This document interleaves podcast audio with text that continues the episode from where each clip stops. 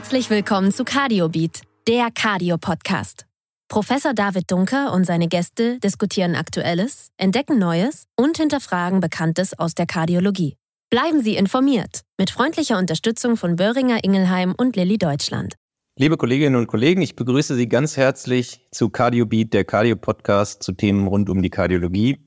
Mein Name ist David Dunker, ich leite das Hannover Herzrhythmuszentrum der Klinik für Kardiologie und Angiologie an der Medizinischen Hochschule in Hannover. Und Anlässlich des diesjährigen ESC-Kongresses 2023 vom 25. bis 28. August in Amsterdam haben wir uns für eine Sonderfolge entschieden, in der wir kurz die spannendsten Themen der, ja, ich glaube, wichtigsten europäischen Tagungen im Bereich Kardiologie beleuchten wollen. Und dabei wollen wir uns vor allem die neu präsentierten kardiologischen Leitlinien ansehen und brandaktuelle große und wichtige Studien diskutieren. Und dazu freue ich mich sehr, meinen heutigen Gast begrüßen zu dürfen, Professor Philipp Sommer. Er ist Direktor der Klinik für Elektrophysiologie und Rhythmologie am Herz- und Diabeteszentrum NRW in Bad Oeynhausen. Und außerdem ist er Editor-in-Chief des European Heart Journal Case Reports. Und er wird uns heute seine Eindrücke vom ESC 2023 mitbringen. Also Philipp, ich freue mich sehr, dass du das mit mir machst heute. Ja, die Freude ist ganz auf meiner Seite. Hallo David.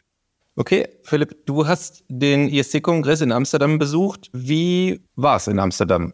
Ähm, es war wie immer auf dem ESC ziemlich busy, ziemlich voll. Ich glaube, dieses Jahr hatten die, ich weiß nicht, 26.000 Besucher ungefähr der dortigen Messehalle und ich fand schon, dass es sehr, sehr dicht war. Also jetzt nicht nur rein faktisch dicht, was die Menge an Menschen pro Raum anbelangte, sondern auch dicht, was das wissenschaftliche Programm anbelangt. Also ich glaube, dass es selten ein ja fast schon ein Feuerwerk an neuen und wichtigen Studien gab, wie dort. Auch viele, die simultan hochrangig in entsprechenden Journals publiziert wurden an Late-Breaking Science. Und ich fand, es war wirklich an allen Stellen für gute Unterhaltung gesorgt. Ich fand den Kongress, ich fand Amsterdam, davon abgesehen auch als Stadt, hochattraktiv und der Kongress hat, wie nicht immer beim ISC, für uns insbesondere als Rhythmologen, aber dieses Mal doch wirklich viel Spannendes bereitgehalten und war eine rundum gelungene Sache aus meiner Perspektive.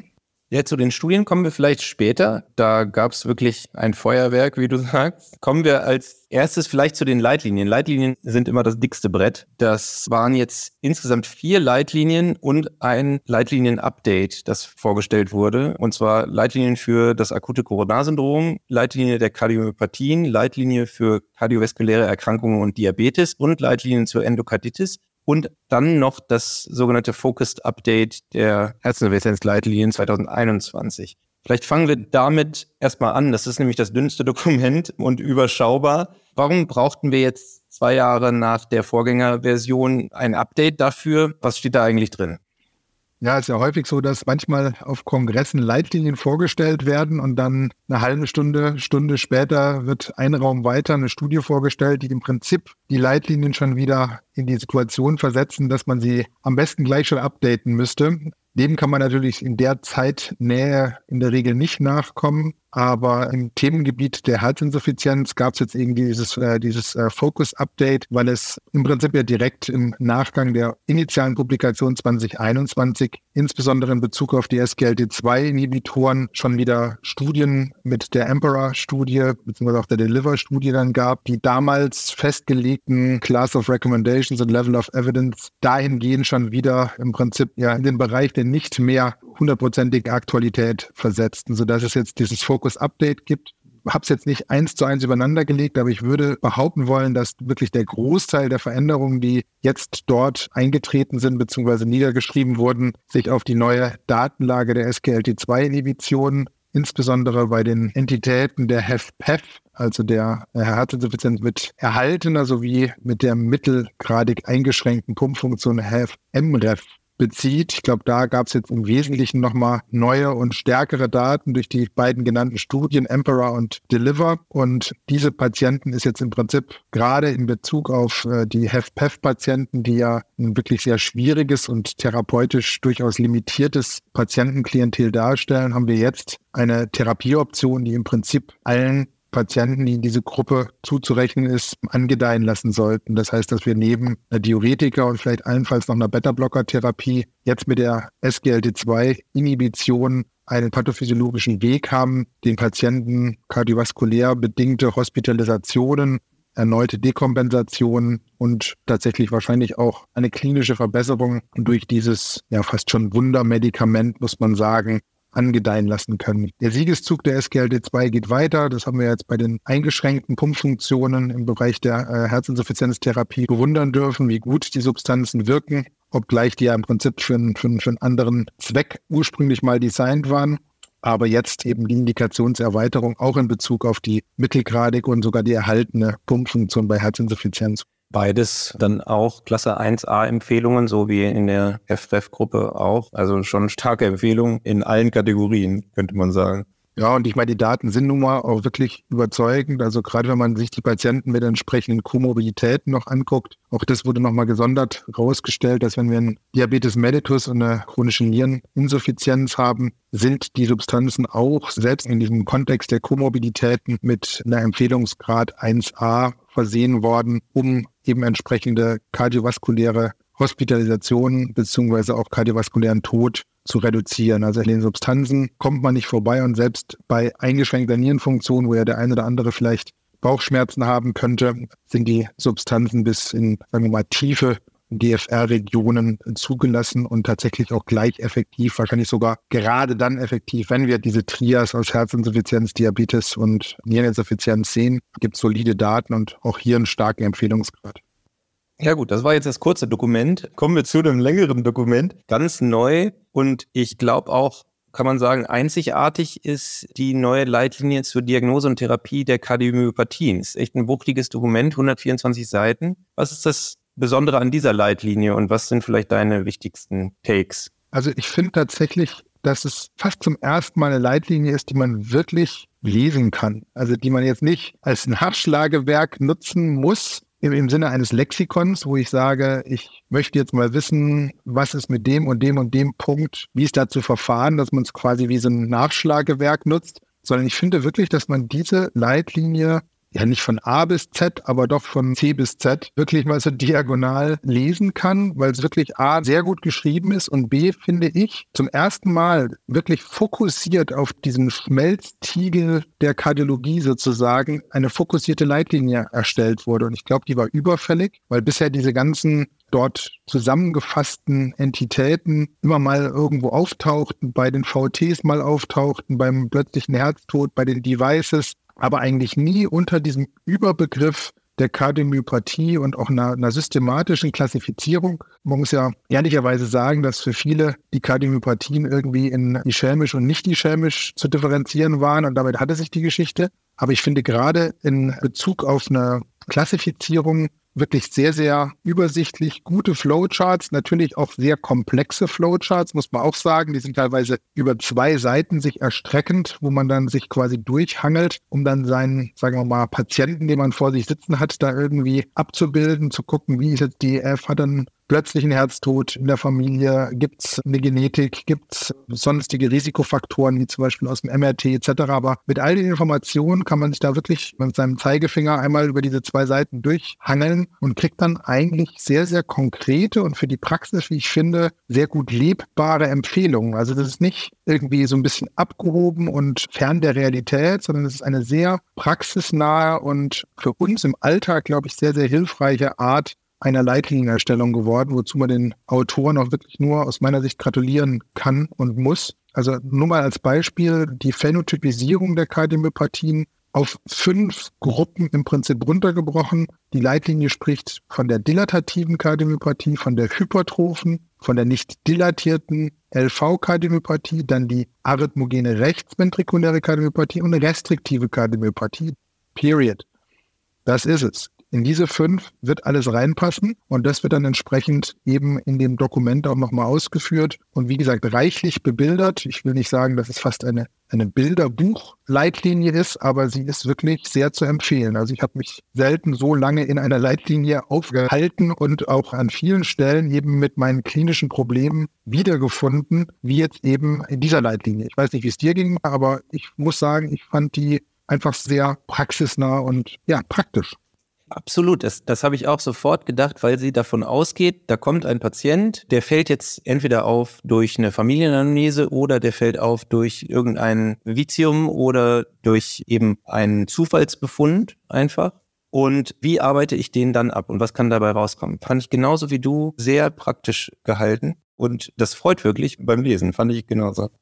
Ja, und es gibt ja auch wirklich jetzt, sagen wir mal, auch ein paar messbare Neuerungen, die dort angesprochen wurden. Also dieses ganz dogmatische, beispielsweise sich bei der ICD-Indikation zu orientieren, wurde Gott sei Dank verlassen. Und es wurde so ein bisschen die Tür geöffnet, dass wenn wir Patienten haben, die auch eine nicht hochgradig, sondern nur mittelgradig eingeschränkte LV-Funktion EF 36 bis 51 haben, dass wir in diesem Bereich durchaus auch noch nachdenken dürfen und eben nicht bei EF 36 aufhören dürfen zu denken und dass bei diesen mittelgradig eingeschränkten Pumpfunktionen eben zusätzliche Faktoren gefordert werden, wie jetzt beispielsweise Auffälligkeit in Bezug auf Fibrose-Pattern in der MR-Bildgebung, wie genetische Mutation, Nachweis von äh, genetischen Mutationen in entsprechenden Hochrisiko-Genlozi äh, und anderen Konstellationen, sage ich mal, die uns dann durchaus in die Situation versetzen, dass wir auch bei diesen mittelgradig eingeschränkten LV-Funktionen durchaus ein ICD mal indizieren müssen. Und ich glaube, das ist genau der richtige Weg, den diese Leitlinie einschlägt, nämlich hin zum etwas ganzheitlicher den Patienten angucken, nicht nur ein Echo machen und hoffen, dass die Pumpfunktion irgendwo irgendwelche Cut-offs nicht reißt, sondern wirklich den Patienten in Toto zu betrachten, seine Familienanamnese, aber eben auch Faktoren wie Bildgebung und Genetik mit einzubeziehen und sich dann ein Bild zu machen und eine Entscheidung zu treffen. Das alles ist, glaube ich, ein Stadium der Transition, würde ich es mal nennen. Das ist sicherlich noch nicht der Weisheit letzter Schluss, aber ich glaube, mit den Mitteln, die wir aktuell zur Verfügung haben, wesentlich besser als zu sagen, unter 35 gibt es ein Defi und drüber nicht. Wie schlecht das ist, haben wir, glaube ich, gesehen in Studien wie der Dennis-Studie, wo eben gezeigt wurde, dass bei der nicht-ischämischen Kardiomyopathie dieses dichotome Herangehen an die Problematik rein über die EF bezogen ja tatsächlich keinen Benefit mehr zugunsten der ECD-Therapie bereithält. Ich glaube, wir müssen uns da differenzierter aufstellen, um diesem komplexen Gesamtbild gerecht zu werden. Und ich glaube, da geht diese Leitlinie einen ersten guten Schritt. Ich glaube, mehr können wir zum heutigen Stand der Dinge auch gar nicht leisten. Ich glaube, wir können noch nicht wirklich prognostizieren, welches Substrat im MRT oder auch von mir aus im CT eine hohe oder mittlere oder niedrige Arrhythmogenität aufweist. Aber ich glaube, wir können sagen, und da gibt es genug Daten zu, dass wenn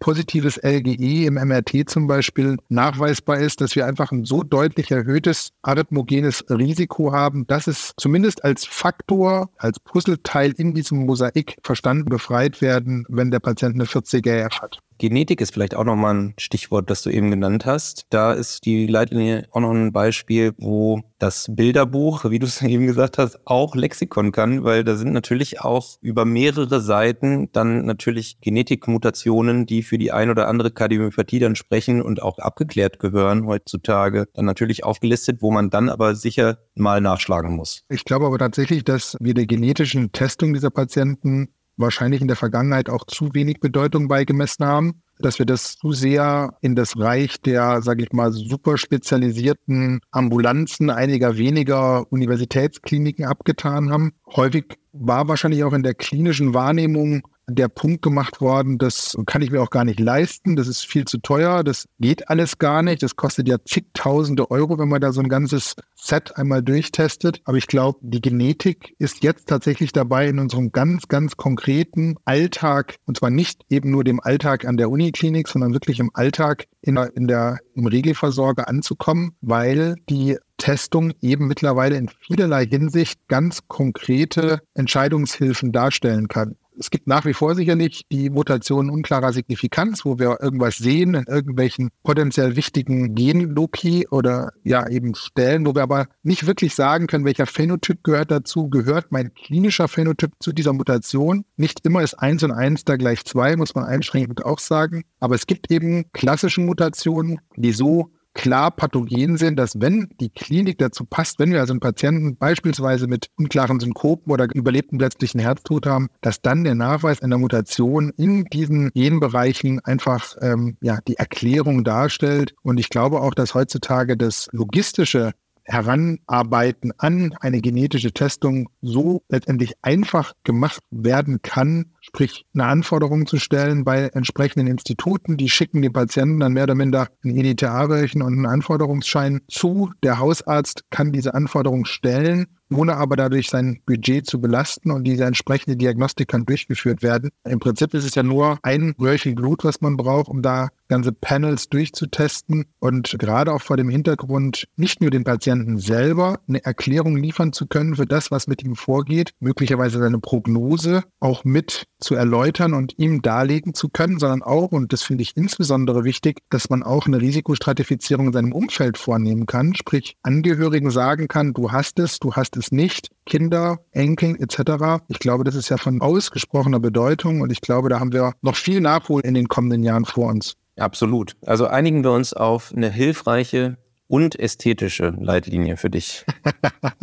genau, es gibt eine gute B-Note von mir. Es gab auch noch die Leitlinie zum akuten Coronarsyndrom. War die auch so ästhetisch? Naja, die hat es natürlich von Haus aus deutlich schwerer bei mir. Die Wahrscheinlichkeit, dass ich mir 120 Seiten ACS-Leitlinie durchlese, ist a priori relativ überschaubar. Sie ist auch nicht so ästhetisch. Das müssen sich die Interventionalisten, glaube ich, anhören als spaßgemeinten Vorwurf. Aber natürlich sind wir alle Kardiologen und müssen auch grob wissen, was in der neuen ACS-Leitlinie drin steht. Was selbst ich gemerkt habe, ist, dass jetzt auf einmal STEMI, N-STEMI nicht mehr in getrennten Leitlinien, sondern jetzt zusammen behandelt werden, was ich auch vollkommen gerechtfertigt finde. Ich habe nie so richtig verstanden, warum jetzt der eine, wenn er hebt, in eine andere Leitlinie gehört im Vergleich zu dem, der eben nicht hebt. Das ist schon mal sehr logisch und das ist schon mal ausgebessert und jetzt besser geworden, wie ich finde.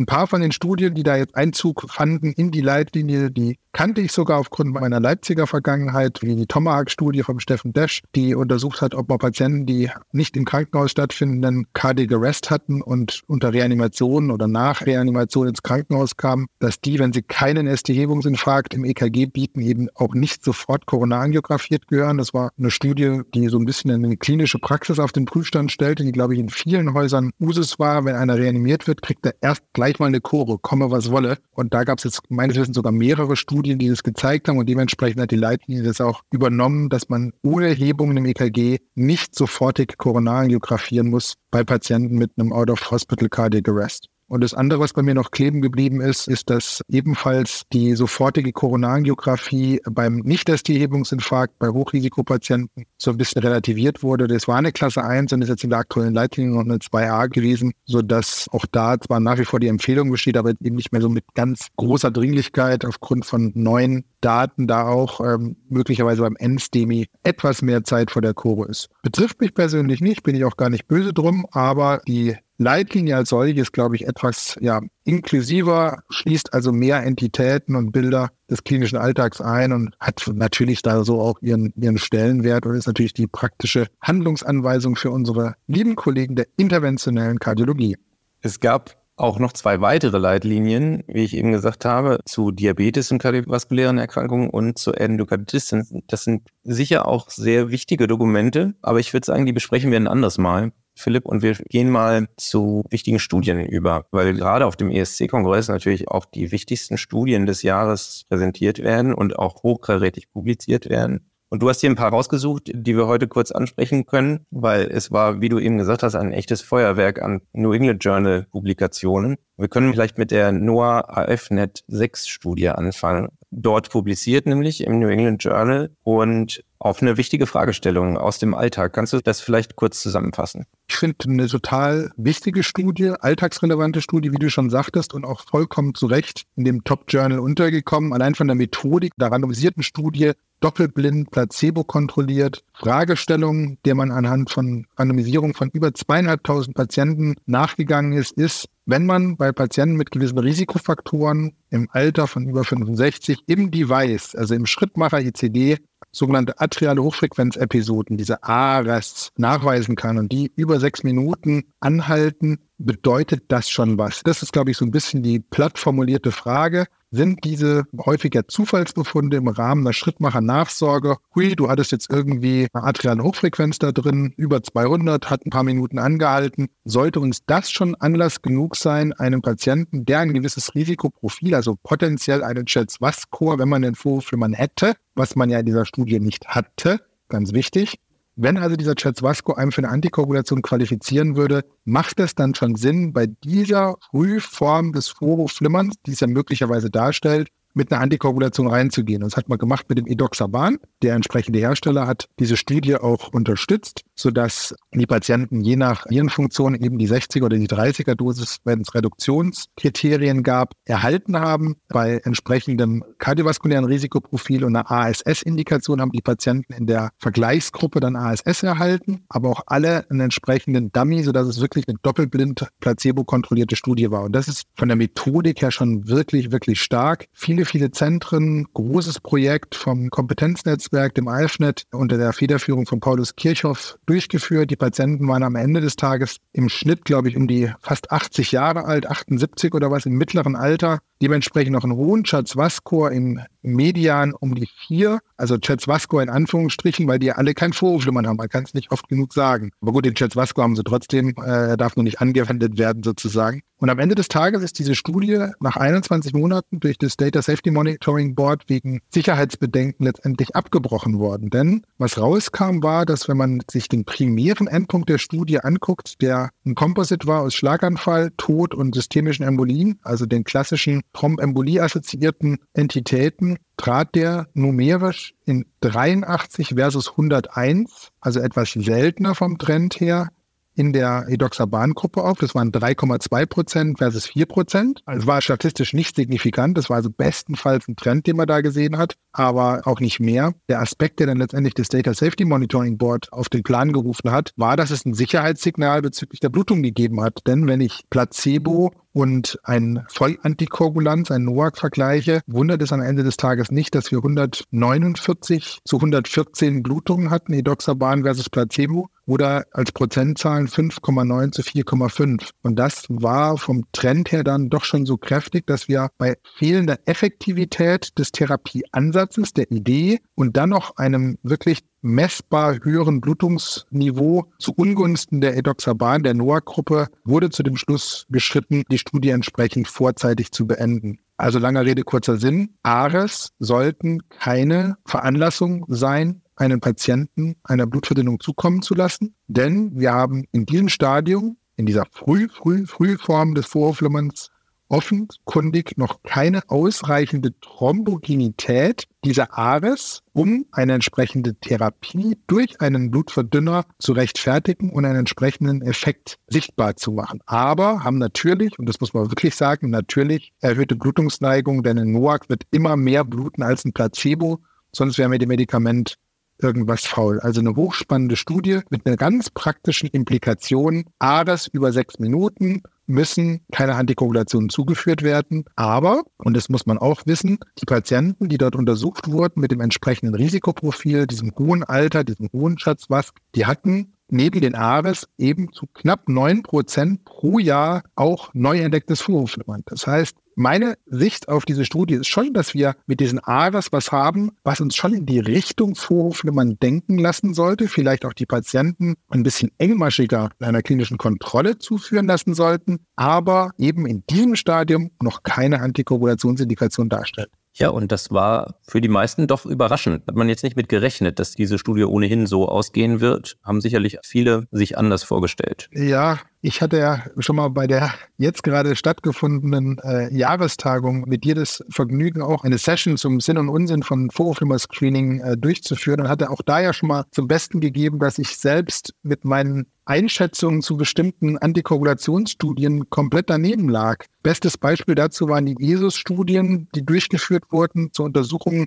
der Sinnhaftigkeit einer Antikoagulation bei Patienten, die eben einen Schlaganfall unklarer Ursache haben und wo man ein Vorwurf, wie man vermuten könnte, aber es eben noch nie nachgewiesen war. Und da hat man empirisch letztendlich eine Antikoagulanz gegen entsprechende Standardtherapie mit Aspirin verglichen. Und da hätte ich auch gesagt, na klar wird das funktionieren. Die haben doch alle Flimmern, wir müssen doch nur besser gucken. Aber alle Studien, die dazu durchgeführt waren, sind bisher ergebnislos, also sprich ohne günstigen Effekt zu Ende gegangen. Und das ist was, was mir zumindest gezeigt hat, dass mein Bauchgefühl deutlich schlechter ist, wie ich es mir von meinem Bauchgefühl erhofft hätte.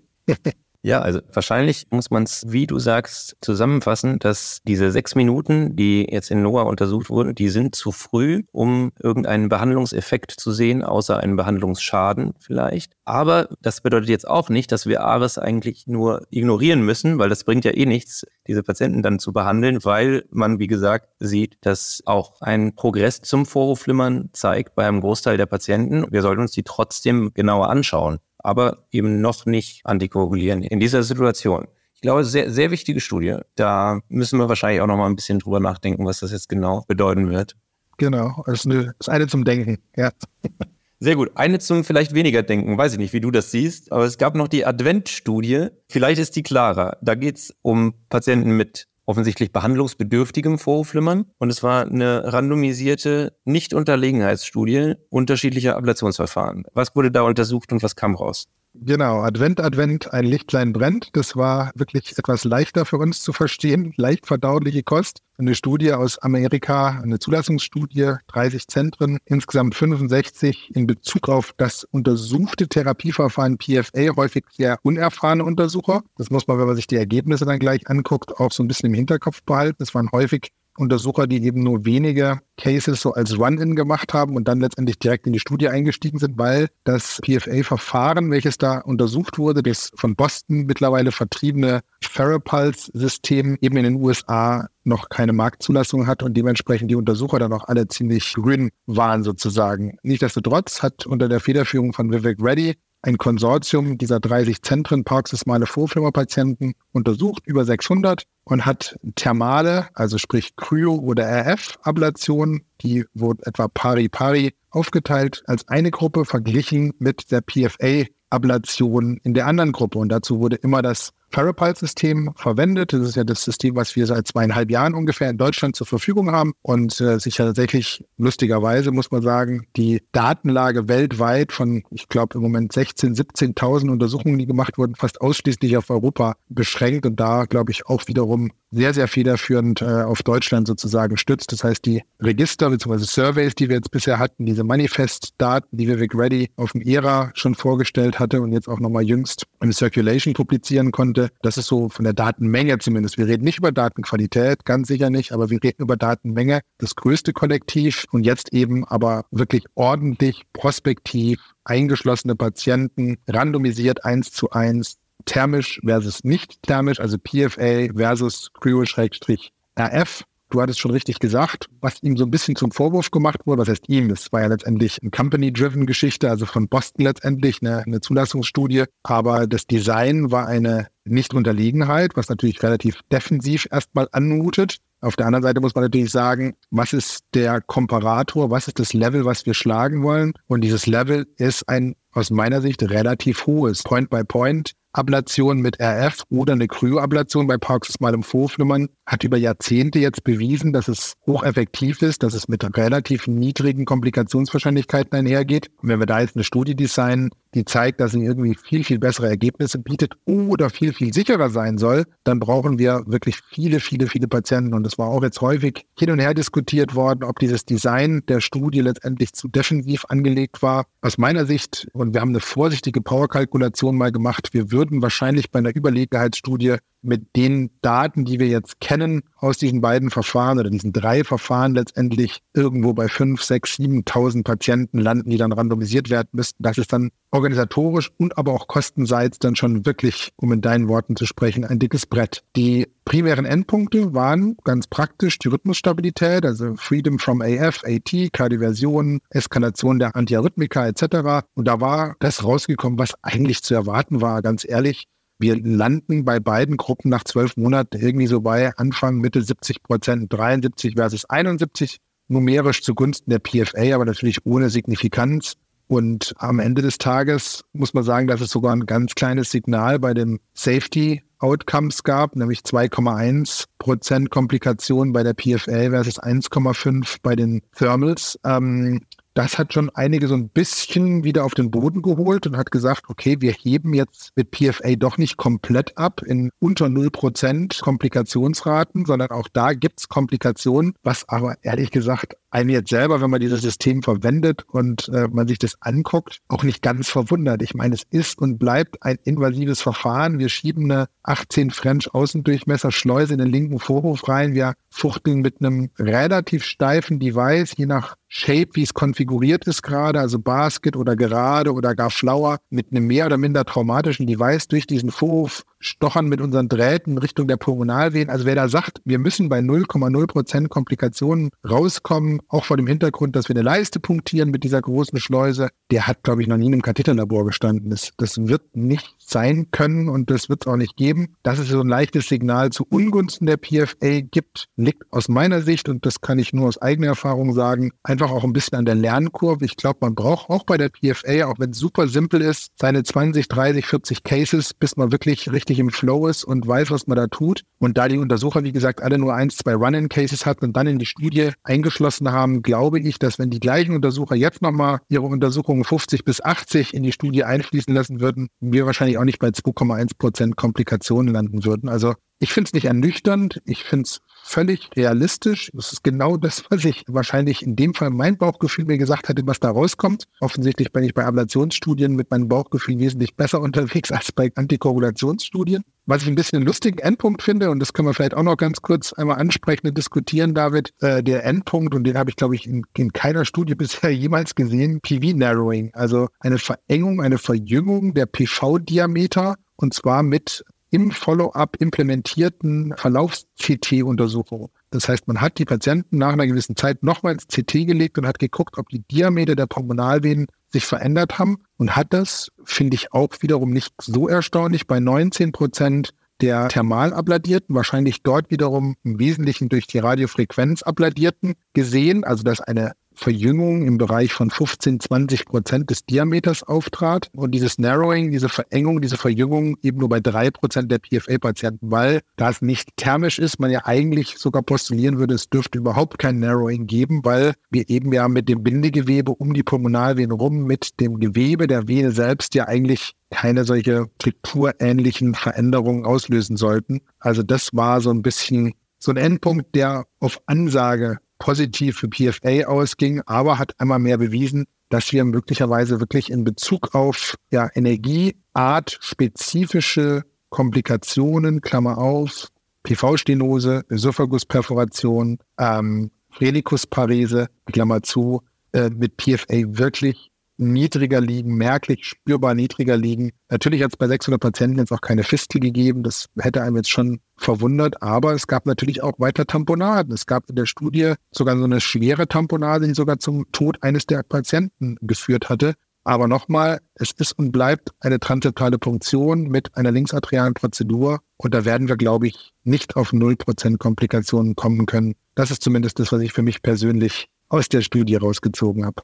Ja, ich war auch erstaunt, dass da viele enttäuscht waren von dieser Studie. Am Ende war das ja aber nicht das Ziel dieses neuen Verfahrens, jetzt noch besser die Pulmonalvenen zu isolieren, sondern vielleicht schneller oder effektiver oder sicherer, aber noch besser bei etwas, womit wir ja schon über die letzten Jahre gut waren, genau wie du gesagt hast, habe ich jetzt auch nicht erwartet, aber ich habe wie du ein bisschen Enttäuschung über diese Studie gehört, die ich nicht ganz nachvollziehen konnte. Also ich glaube, die Studie ist so, wie sie ist und genau wie du dargestellt hast. Und das bestätigt eigentlich genau das, was wir davon wissen wollten. Und dass wir gar nichts mehr kaputt machen, das kann eigentlich nicht sein. Also, dass es gar keine Komplikationen mehr passieren bei so einer doch sehr komplexen Prozedur. Also selbst wenn man es runterbricht auf, wir, wir machen das jetzt sehr schnell und effektiv mit diesem neuen Katheter, das ist eigentlich eine falsche Erwartung. Also ich kann eigentlich diese Daten auch aus meiner eigenen oder unserer eigenen Erfahrung bei uns aus dem Zentrum nur bestätigen. Wir haben jetzt etwas über 500 Patienten gemacht.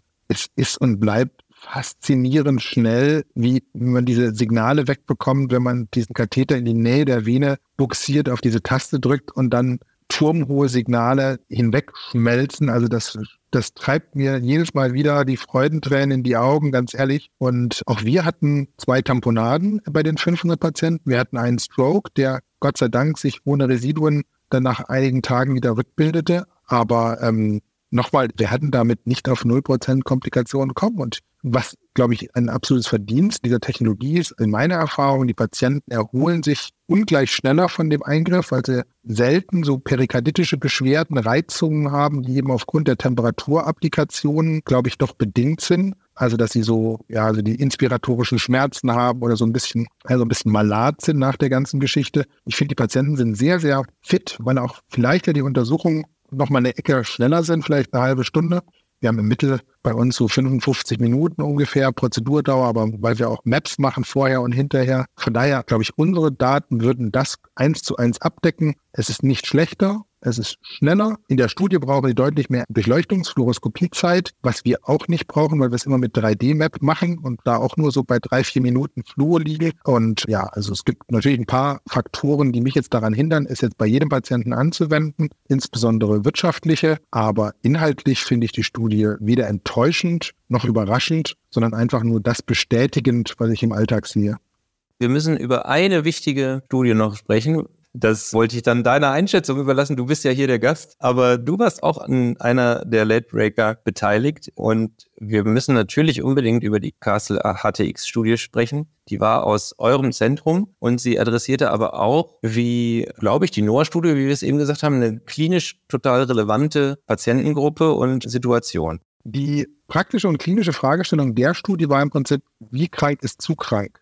Das heißt, wir haben in der Kasseler F-Studie vor Jahren, 2018, publiziert, gesehen, dass wir Patienten auch mit einer hochgradig eingeschränkten Pumpfunktion, auch mit Defibrillatoren an Bord, wenn wir sie erfolgreich behandeln können mittels PVI und den Patienten in Bezug auf den Outcome tatsächlich auch aufs nackte Überleben was Gutes tun können. Also die Castle AF-Studie hat ja einen Mortalitätsbenefit gezeigt nach drei Jahren etwa zugunsten derer, die sich einer PVI unterzogen haben. Wir sind jetzt einen Schritt weitergegangen und haben Patienten angeguckt, die zu uns ins Zentrum überwiesen wurden mit der Frage nach Durchführbarkeit einer Transplantation, einer Listung. Das heißt nochmal eine Stufe kränker, im Wesentlichen NYHA äh, 3 und 4 Patienten. Es war auch NYHA 2 zugelassen, aber wir hatten am Ende des Tages ähm, ja ungefähr gute zwei Drittel im Stadium NYHA 3 und 4.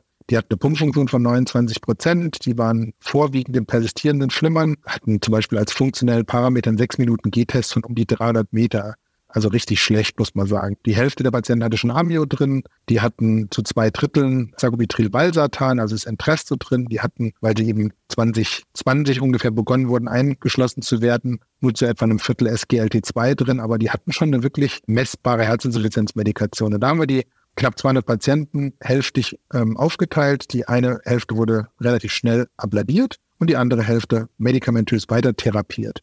Der primäre Endpunkt war wie so häufig dann so ein Composite, also ein dreigeteilter primärer Endpunkt, bestehend aus Tod jedwelcher Ursache, einer Notwendigkeit der Transplantation, einer dringlichen Transplantation oder der Implantation eines Elverts. Und diese kombinierte Endpunkt trat bei acht Patienten auf aus dieser 100er-Gruppe, die abladiert wurden und bei 29 Patienten derer, die einer rein medikamentösen Therapie zugeführt wurden. Dieses massive Auseinanderdriften der Kurven schon zu einem unerwartet frühen Zeitpunkt veranlasste auch bei uns das Data Safety Monitoring Board die Studie nach anderthalb Jahren etwa, also nach Einschluss des letzten Patienten anderthalb Jahre, dann vorzeitig zu beenden, weil wir einen zu klaren Effekt der Ablation zugunsten der Ablationsgruppe sahen. Wenn man sich die Einzelkomponenten anguckt, und man kann natürlich jetzt wieder, wenn man des Teufels Advokat sein möchte, sagen, das war eine Open-Label-Studie und das war ein Zentrum und die haben alle gewusst, wer da in welcher Gruppe war, was tatsächlich, ehrlich gesagt, im klinischen Alltag aber überhaupt nicht der Fall war. Aber wenn man sich die einzelnen Komponenten anguckt, dann sieht man, dass die Faktoren, die wir in gewiss weit willentlich hätten beeinflussen können, wie die LVAT-Implantation,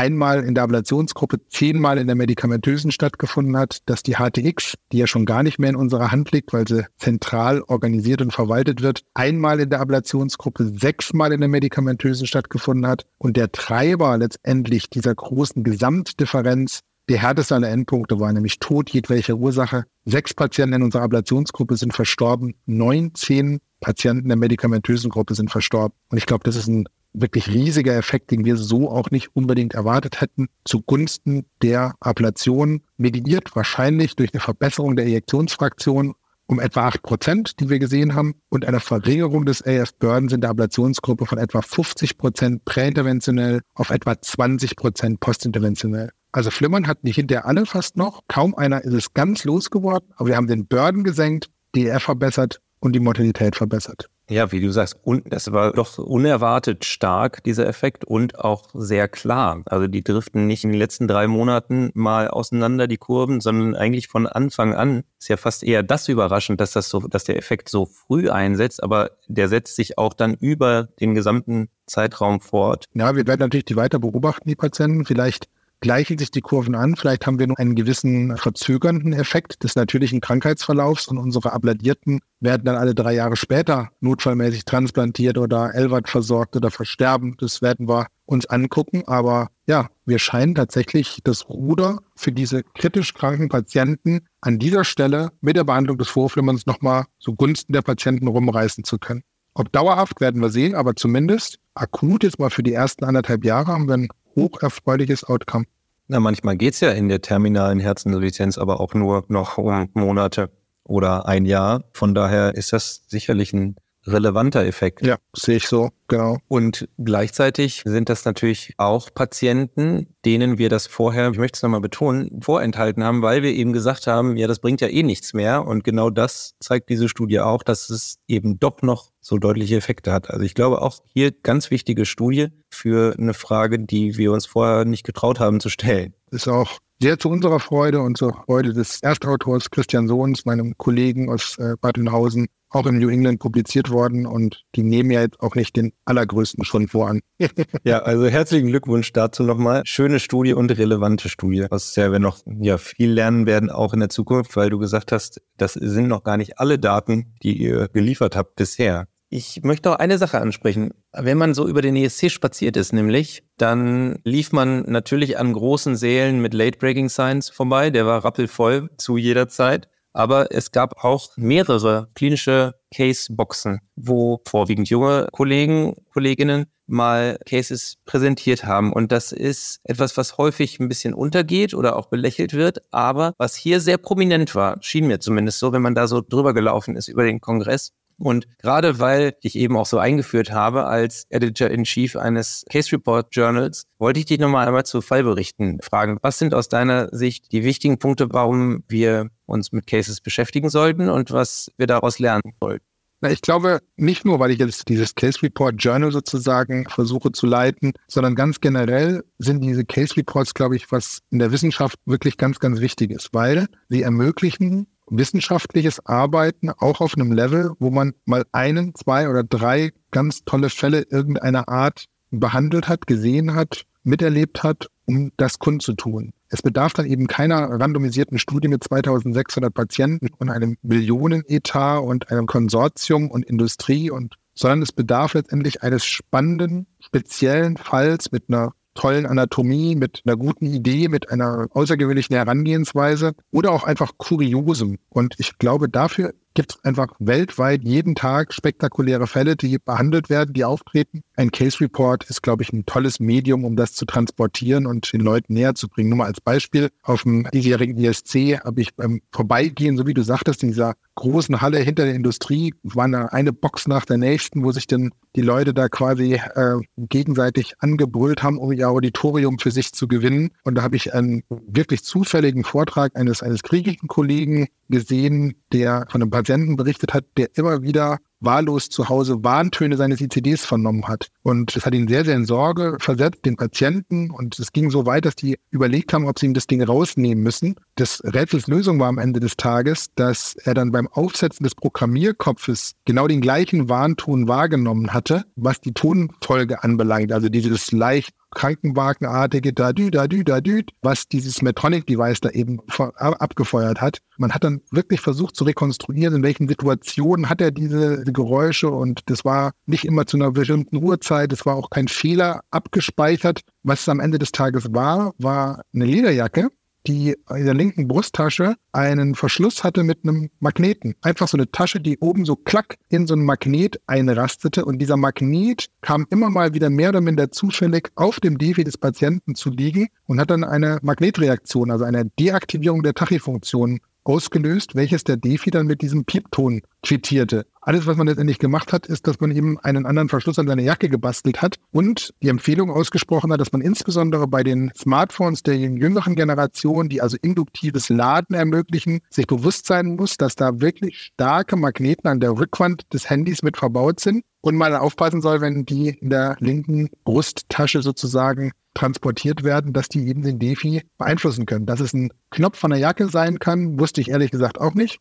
Aber wenn man mal drauf achtet, rasten die mitunter schon relativ knackig ein, diese Magnetverschlüsse. Und das war anscheinend eine hochwertige Lederjacke aus Griechenland. Also das sind zum Beispiel solche, solche Geschichten ja für den Alltag, wenn man in der Schrittmacherambulanz sitzt und es kommt jemand, der erzählt, es piepst alle naslang, ähm, wo man mal fragen kann, was trägst du denn da für Klamotten und könnte da irgendwas Magnetisches in der Nähe sein. Anderes Beispiel, was vielleicht etwas wissenschaftlicher war, auch wieder so im Vorbeigehen gesehen, ein Dr. Goel aus Melbourne, der hat ein nationales Register mal abgefragt und hat sich Patientendaten kommen lassen, die in Australien autopsiert wurden aufgrund nicht natürlicher Todesfälle, also sprich ungeklärter Todesfälle, und hat sich da die Patienten mit dem BMI größer 30 angeguckt und wollte das vergleichen mit einem Normalkollektiv und hat sich deshalb äh, Patienten als Vergleichskohorte geben lassen, die im Rahmen von Verkehrsunfällen in Australien ums Leben gekommen waren. 28 Jahre alt die Leute und was bei den Dicken, darf ich mal so etwas despektierlich sagen, also die Patienten mit Obesity, die entsprechend einen BMI größer 30 haben, aber das scheint eben tatsächlich das Herz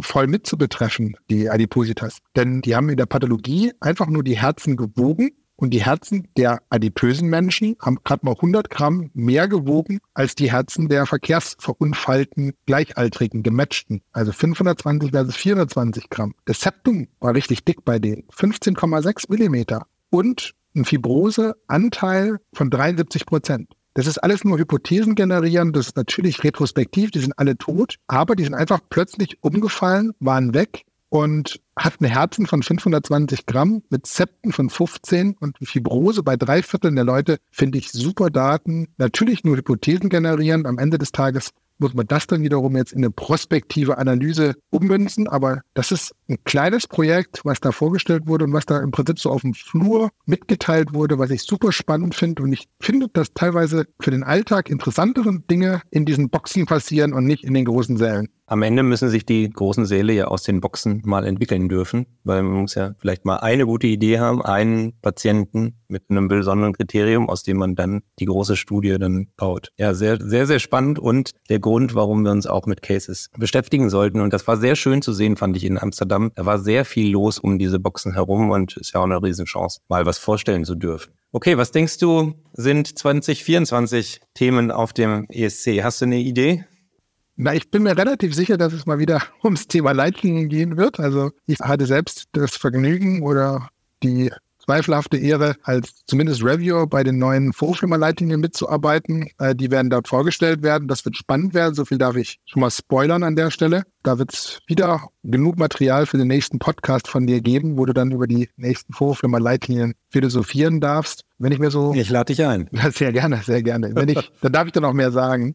Ich glaube, insgesamt wird der Trend so ein bisschen in Richtung personalisierter Medizin gehen. Wir haben natürlich ganz viele Dinge jetzt auf den Kongressen schon gesehen zu KI, zu Algorithmen, die angewandt werden, um Sudden Cardiac Death Risikoprädiktion zu betreiben, um vielleicht auch Patienten zu identifizieren, die von bestimmten Therapieverfahren, wie zum Beispiel der PVI, sehr wahrscheinlich zumindest profitieren werden. Und ich glaube, da werden wir große Schritte machen. Da gibt es viele interessante Projekte, die jetzt rund um den Globus gerade laufen. Und ich glaube, einige von denen werden schon so weit sein, dass wir dann 2024 davon schon Daten zu sehen bekommen werden. Philipp, ich frage am Ende meine Gäste immer nach ihren drei Do's und Don'ts.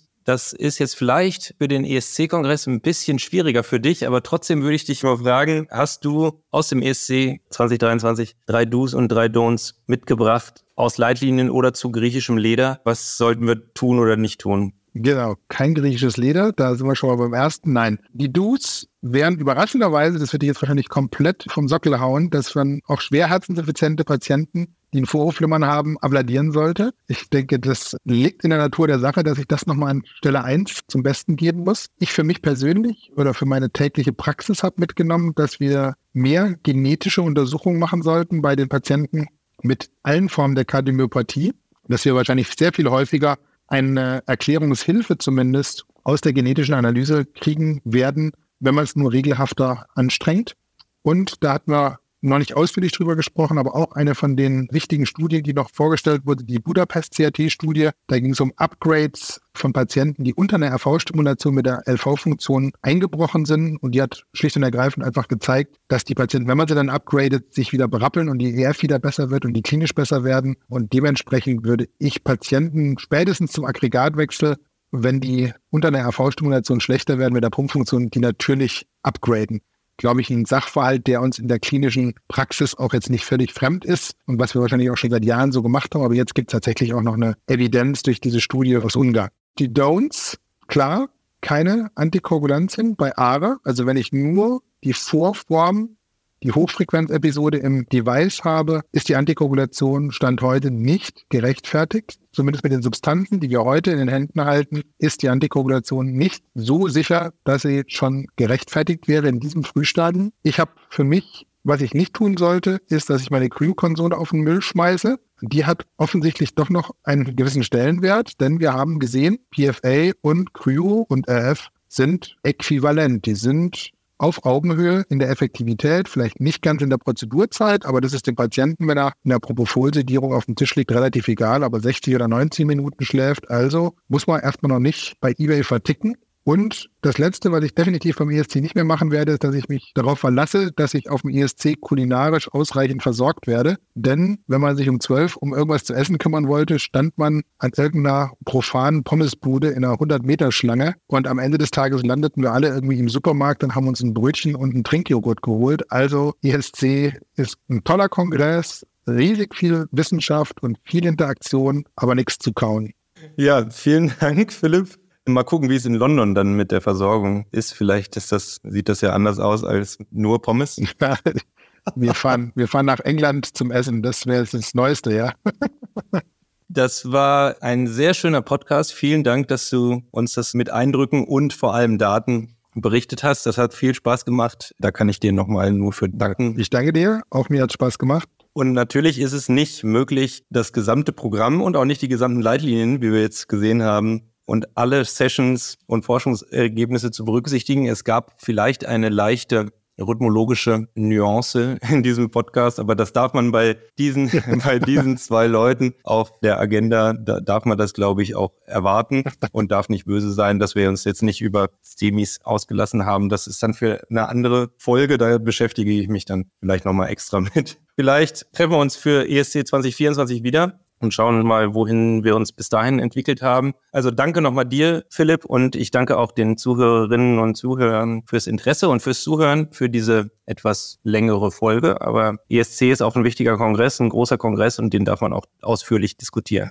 Also ich freue mich auf die nächste Folge Cardio Beat, wenn wir dann, glaube ich, bis dahin ein Thema haben werden mit Psychokardiologie, auch ein extravagantes Thema, nicht ganz Rhythmus liiert, aber schon wichtig auch in der Rhythmologie werden wir dann diskutieren. Und auch weitere Folgen werden wir natürlich haben mit interessanten Gästen und Themen. Ich freue mich aufs Wiederhören. Bis zum nächsten Mal.